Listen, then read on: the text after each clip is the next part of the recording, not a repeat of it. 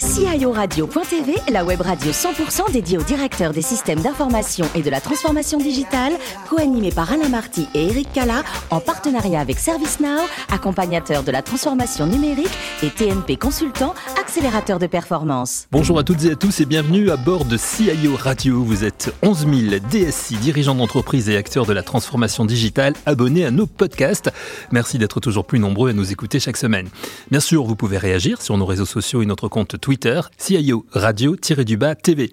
À mes côtés pour co-animer cette émission, j'ai le plaisir d'accueillir Clarisse Lemaire. Bonjour. Bonjour. Vous êtes Clarisse, euh, Head of Marketing de ServiceNow, c'est-à-dire directrice du marketing hein, de ServiceNow en, en bon anglais.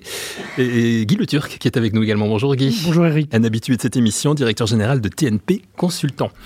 Alors, nous recevons aujourd'hui, nous avons le plaisir d'avoir sur le plateau Sandrine d'Angreville. Bonjour Sandrine. Bonjour. Vous êtes directrice des systèmes d'information et télécommunications à la mairie de Nanterre. Merci de nous faire le plaisir de participer à cette émission. Avant de parler de votre mission d'aujourd'hui, on va s'intéresser un petit peu à votre parcours. Vous êtes né un 24 novembre à Neuchâtel-en-Bray, en Seine-Maritime, c'est ça? Oui, c'est ça, tout à fait. Ville connue pour son fromage. Exactement, vous êtes bien renseigné. Quelle a été, Sandrine, votre, votre formation au départ?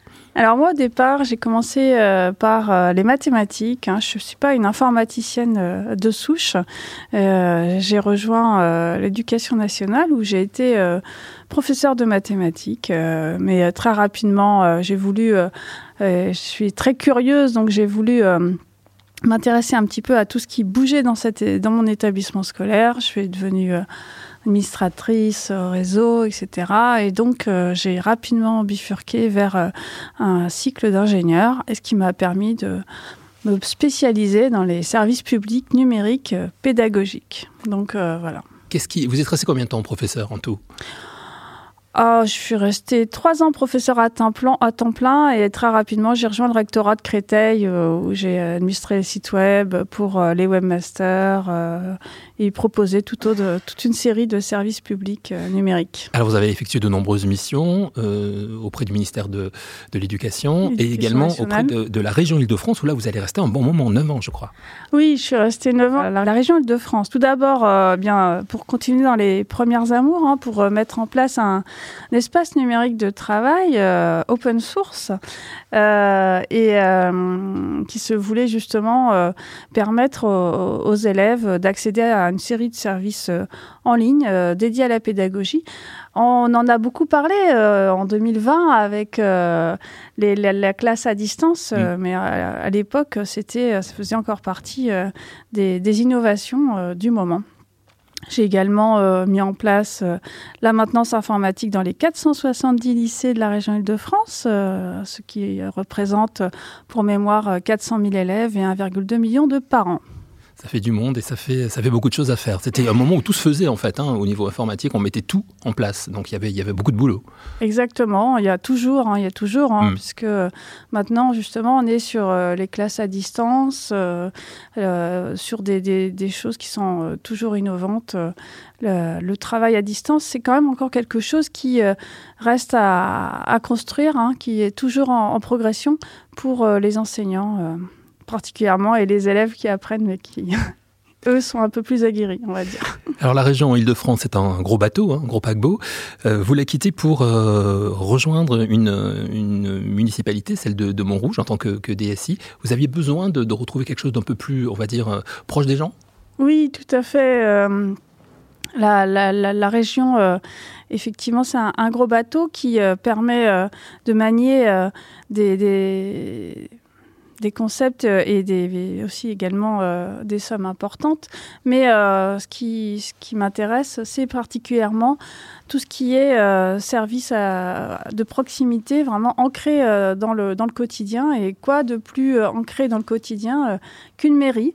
Et donc, ça a été un, plaisir pour moi de rejoindre la ville de Montrouge, où justement, bah, j'ai pu étendre mon, spectre d'action alors, les fonctions standards, hein, euh, la gestion financière, la RH, etc.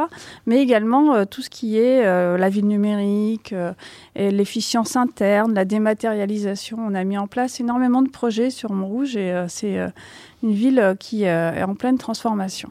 Et paradoxalement, vous y restez moins de trois ans pour rejoindre Nanterre, où vous êtes aujourd'hui. Là, qu'est-ce qui vous, avait, qui vous a fait bouger, plus vite, puisque en fait, tout se passait bien à Montrouge Ah oui, oui, tout se passait très bien. Alors, je suis restée presque trois ans, donc trois mmh. ans moins deux mois. Donc euh, non, sur, euh, sur Nanterre, ce qui m'a intéressé, ça a été euh, aussi bah, le fait que c'est une ville en pleine transformation également. On a des nouveaux quartiers qui arrivent sur, sur Nanterre, deux gares, les Jeux Olympiques et une transformation, cette fois-ci également interne, qui est importante. Donc une opportunité d'avoir une action sur une ville en transformation. Contrairement à Montrouge, où euh, côté, euh, euh, c'est une ville qui est sur un territoire assez réduit, et donc finalement, il n'y avait pas de construction qui était en cours. Alors c'est ça, de la région qui était très étendue, vous êtes passé à plus petit Montrouge, et puis là un petit peu plus grand à nouveau. Donc à, 100 000 habitants quand même. Oui, quand même. 100 000, habitants. 100 000 habitants. Alors Guy et Clarisse ont, pas mal de, questions à vous poser également. Qui commence? Guy Le Turc peut-être? Sandrine, quand on est à la charge de la DSI des télécommunications d'une belle agglomération comme Nanterre, quelles sont euh, pour vous les technologies porteuses euh, pour euh, la ville numérique? Alors, d'abord le, le, le, moteur. Hein, le moteur, c'est, ça va être la donnée. Arriver à justement à pouvoir gérer la donnée, capter la donnée. Donc c'est tout ce qui va permettre d'aller euh, sur euh, un numérique.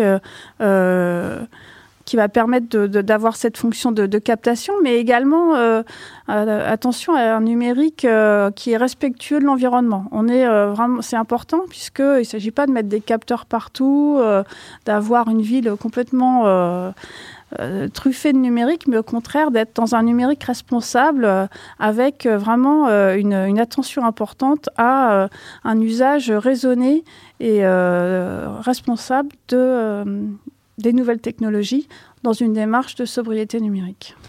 Est-ce que parmi les technologies que vous mettez en œuvre, euh, un petit cocorico, est-ce qu'il y a des technologies euh, françaises Parce qu'on est quand même dans un monde euh, très dominé par technologies anglo-saxonnes. Donc est-ce que vous arrivez à trouver votre bonheur parmi les technologies tricolores? Oui, oui, oui. Alors tout à fait. On suit toujours les évolutions d'Alcatel. Donc ça, c'est, on, on, va commencer notamment à mettre en place la partie soft. Euh, donc ça, c'est un point important euh, pour pouvoir avoir justement euh, cette, ce poste de travail embarqué et avoir une expérience utilisateur qui, qui, se met en place. Donc le, le, télétravail, ça fait partie des, des, sujets.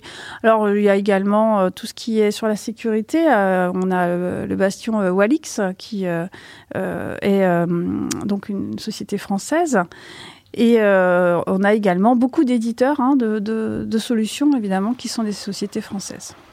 Alors je crois que vous avez un chantier autour des, des méthodologies de, projet. Vous pouvez nous en dire quelques mots? Alors oui, tout à fait. Donc ça, c'est un, point euh, important. Effectivement, euh, c'est très important quand on a une telle masse de, travail d'arriver à travailler sur une méthodologie projet constituée.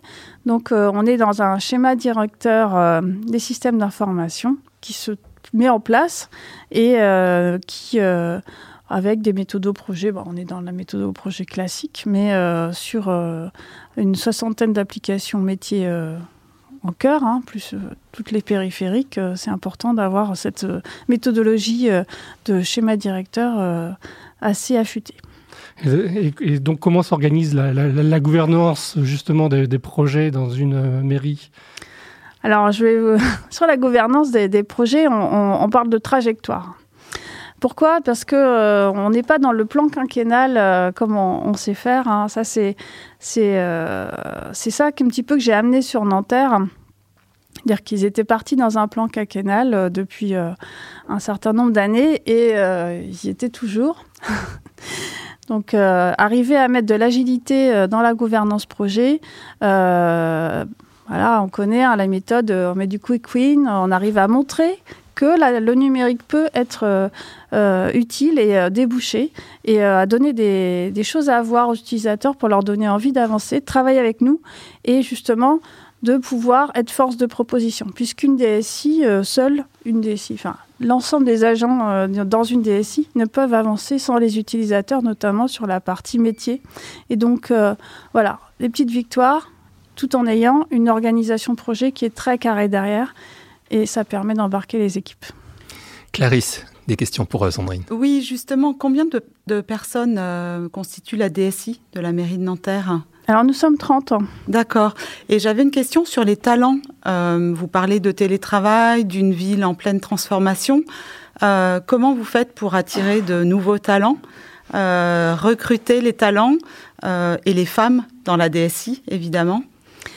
Alors, moi, je fais confiance en fait beaucoup aux jeunes donc, euh, et aux jeunes femmes particulièrement. Euh, donc euh, effectivement, ça, ça fait partie de ma stratégie de recrutement. C'est vraiment de pouvoir être dans une démarche de, donner leur chance aux, jeunes, d'essayer de les faire monter en compétences. Et on a comme ça, j'arrive comme ça à avoir... J'avoue, un vivier aussi, qui me permet de recruter à une vitesse tout à fait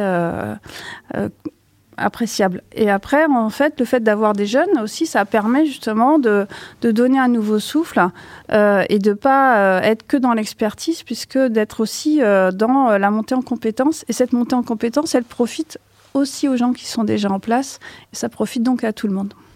Ce qui revient souvent dans, ces interviews avec vos collègues, Sandrine, c'est que les jeunes, bah, on les recrute pas de la même façon qu'il y a quelques années aujourd'hui. Le tout, c'est on arrive à les recruter, mais c'est plus difficile de les garder. C'est le cas aussi pour vous? Euh, Mon vivier me, suit, on va dire. Donc, euh, alors, euh, les garder, c'est pas forcément d'abord le, toujours l'objectif. ce qui est l'objectif, c'est justement de, permettre à chacun de s'épanouir. Hmm. Donc, si à un moment il y a il y a besoin de, pour pouvoir euh, grandir, euh, prendre de l'ampleur, euh, d'aller voir ailleurs. je pense que c'est très positif et moi je, pousse les gens justement à se former, à être dans cette dynamique de veille et pour pouvoir justement avoir cette ampleur.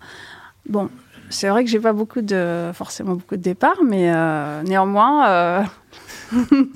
J'essaie aussi de trouver des solutions, même pour les gens qui ne sont pas on va dire, euh, dans mon équipe aussi pour pouvoir euh, avoir cette dynamique toujours euh, et permettre de, à chacun de trouver sa place, sa place, sa bonne place. Alors Sandrine, quand vous n'êtes pas DSI à la mairie de, Nanterre, je crois que vous aimez bien sortir justement de, de, Nanterre, sortir de la ville. Vous aimez la nature, c'est ça? Ah oui, oui, c'est ça, tout à fait. Donc moi, je suis effectivement une grande passionnée du grand air. donc tout ce qui est randonnée, euh, trek, euh, voilà. Donc euh, AVTT dans les montagnes. Ou, donc là, j'ai un, projet de, de, partir en, randonnée dans le désert marocain bientôt. Alors, avant de, on, on, va en parler, mais juste avant, vous avez participé aussi récemment, je crois que c'était au mois de mai, à un trek en VTT. Alors, vous nous racontez un petit peu? Ah, ben oui, tout à fait. Alors, effectivement, Oh, c'était assez intéressant parce que c'était euh, tout début mai 2021. Euh, donc, je ne sais pas si vous vous souvenez, mais on était confinés. Euh, hmm. et donc, on, a, on a inauguré le, déconfinement. Une heure après le déconfinement, on était sur l'autoroute. Et donc, on, a effectivement inauguré un petit peu la, saison dans le Luberon. Alors, ce qui est intéressant dans, dans les randonnées en dans les treks comme ça en VTT, c'est euh, bien d'être chaque soir dans un lieu différent, euh, de rencontrer des gens à chaque fois. Donc ça, c'est extrêmement intéressant. Et puis euh, de découvrir les différents paysages avec quand même un, un effort, euh, un effort physique hein, euh, qui n'est pas négligeable, même si le, donc le Luberon, ça peut être assez montagneux. Euh, Et là, vous partez au Maroc, donc c'est mois de novembre, hein, c'est imminent. C'est, voilà, c'est Dans le désert marocain, donc c'est-à-dire c'est quoi C'est après Ouarzazate c'est, dans ce Voilà, c'est ça, tout à fait, la vallée du Drap. Enfin, je ne mhm. sais pas si je prononce correctement, je, vais, je verrai. C'est pas moi qui vais vous contredire de toute façon, donc il n'y a pas de souci. Donc là, l'idée, c'est plutôt de partir sur une randonnée euh, à pied euh, pour pouvoir euh, profiter bah, de la fraîcheur aussi. en tout cas, c'est une saison intéressante pour le désert marocain.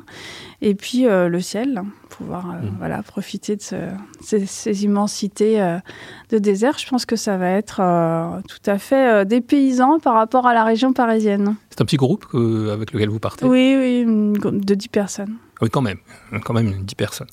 Et pour terminer, pour, pour refaire le, lien avec votre métier, vous êtes membre de l'association euh, Atout DSI. Est-ce que vous pouvez nous en dire deux mots rapidement? Oui, donc Atout DSI, euh, bah, c'est une communauté de DSI euh, agile et innovant, donc ce qui est extrêmement intéressante pour partager sur les, nouvelles technologies, le, les bonnes pratiques, tout ce qui peut se faire, par exemple des retours de salon comme le FIC ou tout ce qui va émerger euh, ou ce qui est important. Par exemple, euh, euh, le, le, dernier atelier, on a travaillé sur préparer une situation de crise cyber. Voilà, ça fait partie des petites mm. choses utiles pour un DSI en ce moment, par exemple. Merci beaucoup. Merci Sandrine d'avoir participé à cette émission. Merci également à, Clarisse Lemaire et à, et à Guy Le Turc. Fin de ce numéro de CIO Radio. Retrouvez toute notre actualité sur nos comptes Twitter et LinkedIn. Et on se donne rendez-vous mercredi prochain à 14h précise pour accueillir une nouvelle émission. Merci Sandrine. L'invité de la semaine de CIO Radio.tv, une production B2B Radio.tv en partenariat avec ServiceNow, accompagnateur de la transformation numérique et TNP Consultant, accélérateur de performance.